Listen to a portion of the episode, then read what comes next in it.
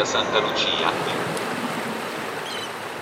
Привет, меня зовут Сергей Нестер, и вы слушаете подкаст «Полуостров», в котором я рассказываю о том, как мы переезжаем в Италию. Сегодня утром я ходил на Пьяцца дель Драго. Пьяцца дель Драго, если переводить, это площадь дракона. Зачем я ходил на площадь дракона? Потому что там находится школа. Да, реально. Школа располагается по адресу Площадь Дракона, буквально Хогвартс какой-то. Я ходил в школу для того, чтобы записать туда своих детей. Почему я пошел именно в эту школу? По двум причинам. Первая причина – это то, что мне ее горячо рекомендовали. Рекомендовала мне ее хозяйка квартиры Карла. Я от нее получил много рекомендаций. Это одна из них, но они хорошие. И в этой школе учился ее сын. Сын-то уже взрослый, в школе не учится, но раньше, говорит она, было хорошо. Я надеюсь, хорошо и сейчас. Но поскольку в Италии все меняется очень медленно, то, наверное, и это тоже не изменилось. Ну, скорее всего. А вторая причина, потому что эта школа располагается буквально в пяти минутах ходьбы от моего текущего дома. Понятно, что дом может измениться, и я не знаю, где я буду жить потом. И да, наверное, до школы может оказаться уже не так близко, но Блин, я решил так. Поскольку непонятно примерно нифига, непонятно, где будет следующая квартира, ну, поскольку я собираюсь купить квартиру, а пока живу в арендной, и неясно, где я буду ее покупать. Ну, вернее, ясно уже, что в этом городе, но непонятно, где конкретно. А детей надо отдать в школу, поэтому я решил, что лучше зафиксироваться на чем-нибудь, а потом уже будем смотреть по обстоятельствам. Вот примерно такой кривенький план, но я надеюсь, что сработает. В общем, пошел в школу. Идти, как я сказал, буквально минут пять, и то, если будет пять минут, может быть и меньше на самом деле. Здесь очень близко, ну просто очень. И вижу дверь, большая дверь, в которую как раз заходила какая-то женщина. Я буквально шел, наверное, метрах в двух за ней, она отвернулась, говорит, хочешь зайти? Хочу, говорю. Ну и заходи. Ну и зашел. В общем, я не звонил в эту дверь, я не знал, где там звонок, куда звонить и так далее. Просто зашел за ней. Внутри, а я никогда не был внутри итальянской школы, я увидел такой большой внутренний дворик. Охренительный совершенно вид. Невероятный. Понятно, что в Перудже много охренительных видов, и это один из них. Но суть в том, что вид как раз с вот этой вот площадки, на которой играют дети. И это выглядит очень невероятно. Этот внутренний дворик, не знаю, метров, наверное, 50 на 50 примерно. Может быть, даже меньше, мне сложно мерить метрами. Примерно, может быть, 40. Больше вряд ли будет. Такой квадрат. И одна часть этого квадрата закрыта стеной, не слишком высокой, но я надеюсь, что дети вряд ли способны ее преодолеть. И сразу за стеной просто роскошный вид, шикарный просто, невероятный. Круто, выглядит на самом деле очень круто. Мне понравился вот этот дворик. Знаете, это как э, внутренний двор какой-то виллы, что-то такое, если уж пытаться найти какие-то аналогии, попытаться донести, что же он из себя представляет. То есть двор квадратной формы, три стены — это такое П-образное здание, а четвертое — это офигительный вид. Вот примерно так это выглядит. Круто, мне понравилось очень.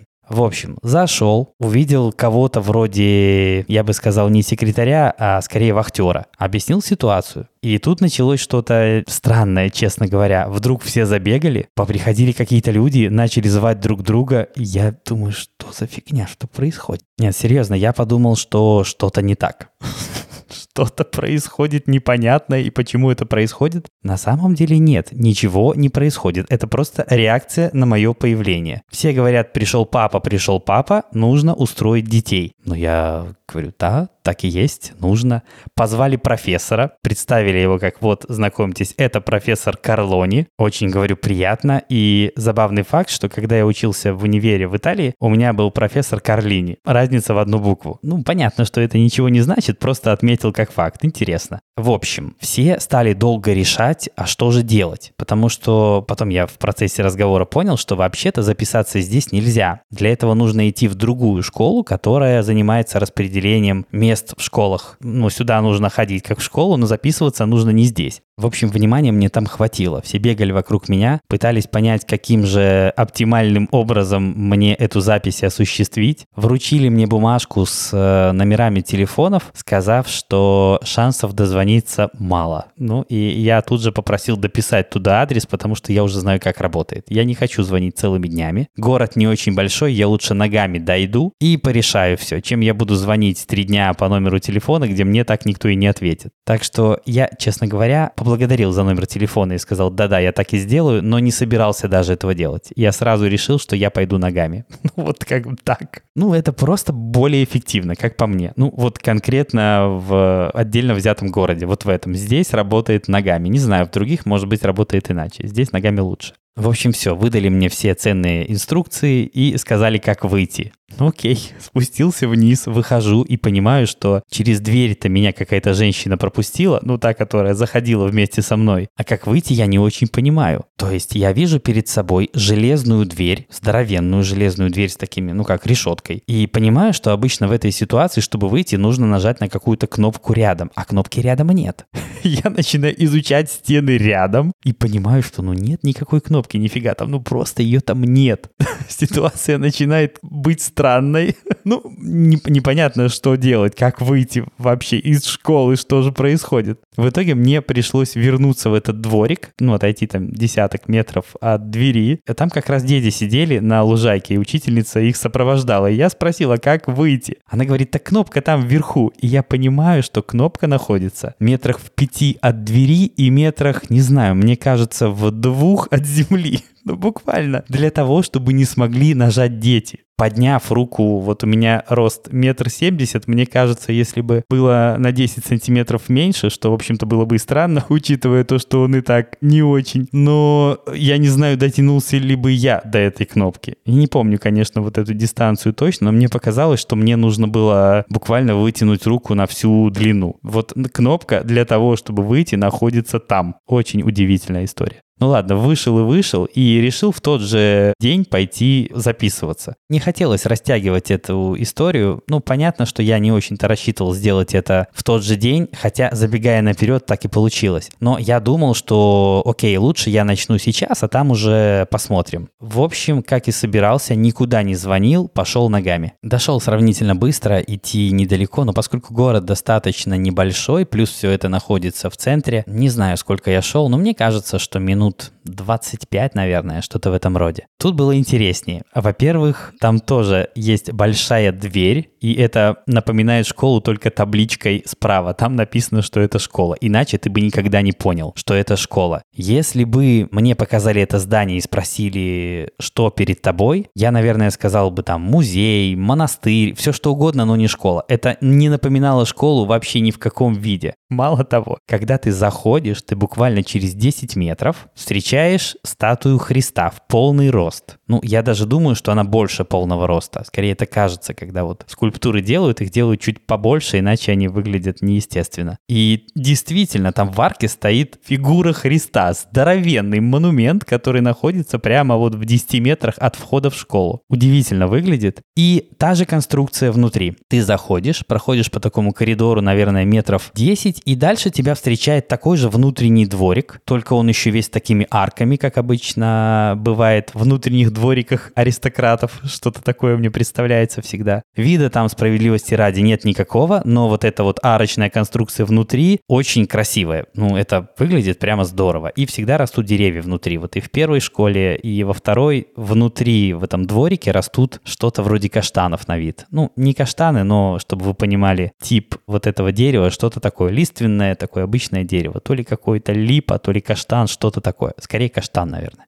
В общем, любовался недолго, решил идти записываться. Поднялся на второй этаж, и там то же самое. Там что-то вроде такой вахты, не знаю, как это правильно назвать, но, в общем, человек и будка. И лежит такой большой, здоровенный, такой амбарный какой-то журнал, не знаю, как это назвать. Почему амбарный? Ну, он какой-то огромный, он очень большой, большой и толстый. И туда нужно вписать свою фамилию, вписать год рождения зачем-то, твой, вписать время визита и время, когда ты оттуда вышел, ну, соответственно, уходя. Что, забегая наперед, я забыл сделать. Ну, вернее, забыл сделать, меня позвали, эй, мужчина, запишитесь. Вот, записался, но забыл о том, что нужно это сделать. И тут началось то же самое. Когда я сказал, что я хочу записать детей в школу, все начали тут же куда-то звонить, задавать друг другу вопросы, а где находится то, а где находится то, а давайте позовем ту. Нет, этим лучше будет заниматься тот человек. Начинается какая-то паника тут же. Ну, вернее как, она в таком позитивном ключе паника, ну просто все вокруг начинает шевелиться, буквально. Там все начинают звонить друг другу, спрашивать что-то там, не знаю. Это выглядит максимально неорганизованно. Чтобы вы понимали, это выглядит как... Не поймете вы, как это выглядит, потому что я не смогу это рассказать, не смогу найти какую-то аналогию, чтобы стало понятно. В общем, все вокруг задвигалось. В итоге меня решили вести к директору. И мне показалось это очень здравой мыслью, потому что все, что происходило, ну, скажем так, не подавало много надежд на то, что все будет как-то адекватно. Но нет, в общем, решили все, да, окей, записываться надо, к директору идти надо, сейчас мы вас сопроводим. Сопроводили к директору. Директор – женщина, лет, наверное, ну, мне кажется, лет 50 примерно ей на вид очень такого аристократичного вида назвал бы я ее, и суровая на вид достаточно. Ну, неприятно суровая, но видно, что у нее не забалуешь, давайте так. И еще у нее была то ли платье, то ли, не знаю, она сидела, мне сложно было сказать, какой предмет гардероба это был, но суть в том, что он был весь исписан надписью «Прада», ну это была «Прада». И мне почему-то тут же, учитывая ее суровый вид, вспомнился фильм «Дьявол носит Прада». Серьезно. Я посмотрел на нее сам, как-то для себя внутри пошутил. Понятно, что разделить эту шутку было не с кем, не с ней же, но почему-то такая аналогия сразу пришла. Надеюсь, что все-таки она не дьявол, она просто суровая итальянская директриса. Директриса поговорила со мной, сказала, что, в общем-то, у нас не очень-то есть места. Я говорю, ну, блин, знаете, мне так рекомендовали вашу школу, ну, прямо рекомендовали. И это правда, потому что рекомендовали действительно. Мне было понятно, есть ли у меня возможность записать сюда детей, или эта миссия провалена. Ну, какой-то момент было непонятно совершенно. Так все-таки да или не да, или будет, не будет, запишемся, не запишемся. Но в итоге она повела меня в какой-то другой кабинет и передала меня трем милым женщинам, которые буквально тут же занялись моим оформлением. Мне дали два здоровенных формуляра. Это такие А4 листы сложены, как книжка из листов А4, не знаю, как это назвать. Одна на одного ребенка, вторая на другого. Смешной момент, что с одним ребенком все понятно, потому что ему 5 лет, и он идет в первый класс. И особо других вариантов там нет. А еще, кстати, забавный момент с младшим ребенком, потому что его зовут Антон, но его все называют Антонио вот у нас дома все называют его Антонио. Но она спросила, а как зовут детей? Ну, понятно, что я буду называть имя по паспорту. Говорю Антон. Она приводит меня вот к тем женщинам, директриса, и говорит, одного сына зовут Антонио. Она тут же перевела его обратно на итальянский, и это очень забавно звучало. В общем, с Антонио все было понятно. Первый класс и первый класс. А вот со старшим, с Никитой, тут все сложнее, потому что он закончил второй класс и должен идти в третий. Но поскольку программы совершенно не совпадают, это все как-то коррелирует коррелирует с возрастом, я пока до конца даже не разобрался, как конкретно, потому что они сами не очень-то понимают, как конкретно. Объясню, почему я так решил. Потому что не определились сразу на месте люди отправлять его во второй класс или в четвертый.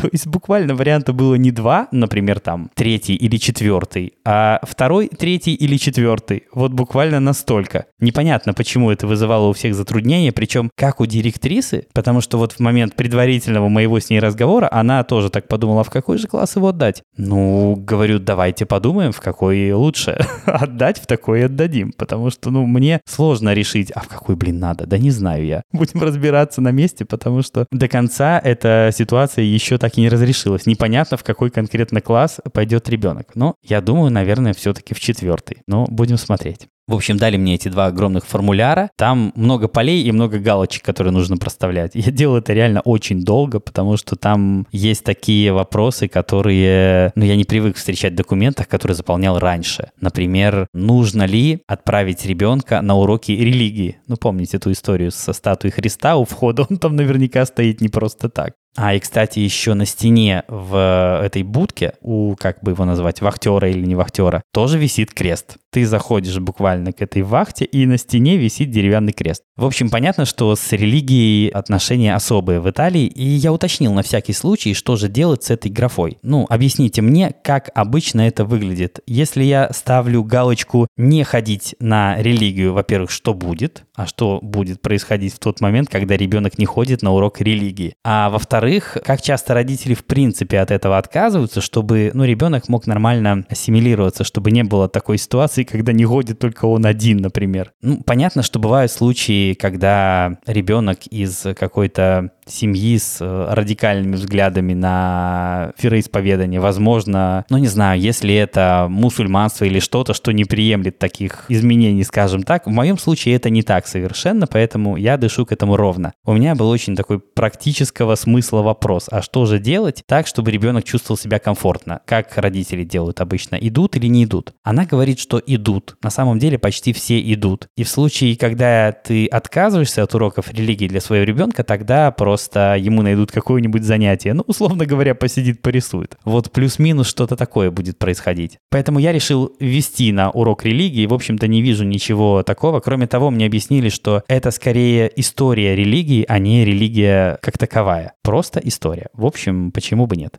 И, кстати, да, пока мне объясняли, что будет происходить на уроках религии, зазвонил телефон у женщины, которая объясняла, что будет происходить на уроках религии. И ей позвонил кто-то из дома, кто не умеет включать стиральную машину. И мы все вместе прослушали мануал по включению стиральной машины. Это очень забавно. Причем так происходит почти во всех таких государственных заведениях, в которых я здесь бывал. Серьезно, в какой-то момент кто-то звонит, говорит, извини, но я на работе, может быть, потом. Видно, с той стороны потом никто совершенно не понимает фразу потом. Он все равно задает тот же вопрос. Им приходится объяснять, где стоит ужин, как включается посудомоечная машина, стиральная машина и все другие машины в доме. Так происходит регулярно. Серьезно, происходит все время. Так происходило, насколько я помню, в медицинском каком-то центре государственном, куда я ходил для того, чтобы получить гринпас. Там было то же самое. Я не помню деталей, но буквально я стал свидетелем какого-то семейного разговора. Абсолютно точно помню, но не помню, что спрашивали. И в этот раз то же самое. Потом, кстати, тоже был забавный случай, когда позвонила какая-то женщина, тоже в моем присутствии, и сказала, что, извините, я поставила галочку не там. Мою дочь зовут Луна, а я поставила галочку напротив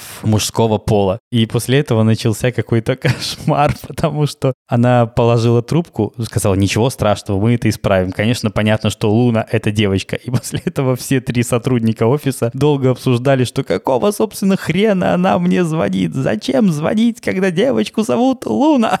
Понятно, что это девочка. Совершенно понятно. Зачем это уточнять? Ну, нет, это было так, знаете, по-итальянски, по-доброму. Это не был какой-то такой скандал, не было так зло, да какого ж хрена вы звоните. Но в таком это просто добавляло бардака. Не делало атмосферу негативной. Да, вот правильная формулировка такая. Негативная атмосфера не становилась совершенно. Просто бардака было больше. suoi genitori a tutti. Ah, ah. E allora? C'è un nome di una luna che è scritto al maschile, io so ah. quello che è scritto. Vuoi dire, ma non cambia la vita, no? Eh, beh, eh, ti chiamano, ti devono disturbare, tutto quanto. Insomma. Ну, в общем, разобрались как-то с моими формулярами. Я помощи просил, наверное, раз 10, потому что там, правда, было много пунктов, которые можно понять как-то очень двояко, но в целом нормально заполнил. Мне объяснили, что если я резидент Италии, тогда книжки детям будут бесплатно. Если я не резидент, тогда они стоят примерно 30-35 евро на одного ребенка. Фактически я пока не резидент, но скорее всего буду. Поэтому это, наверное, вопрос времени в моем случае. Так что у меня есть шанс получить детские книжки бесплатно, хотя как пойдет. Школьная форма, кстати, я выяснил только для старшего ребенка. Вообще школьная форма в Италии выглядит несколько странно, как по мне. Она выглядит как, блин, не знаю. Все, что я могу привести в качестве примера, это вот как у фрезеровщика на заводе есть такой синий то ли халат, то ли пиджак с поясом таким тканевым. Вот плюс-минус так же выглядит детская форма в Италии, насколько я могу заметить. Мне кажется, очень похоже. Но детская форма нужна только старшему. Младшему почему-то не нужна. Ну вот так решили, не знаю. Так сказали. Сказали старшему да, младшему нет. Ну и все. Моих детей записали в школу.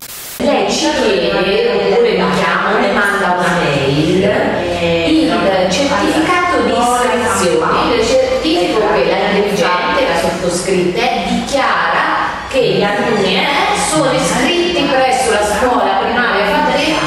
Ближе к концу августа у меня будет родительское собрание. Не знаю, что конкретно будет обсуждаться, но я, конечно, обязательно пойду. Да, в общем-то и все. Дождусь собрания, сделаю другой эпизод этого подкаста, расскажу о том, что там было. Надеюсь, что будет как минимум полезно, как максимум еще и интересно. Не забывайте, пожалуйста, ставить оценки и отзывы в Apple Podcasts на любых других платформах. Это поможет другим людям этот подкаст услышать. Ищите нас во всех соцсетях по хэштегу «Живой итальянский». А на сегодня все. А престо.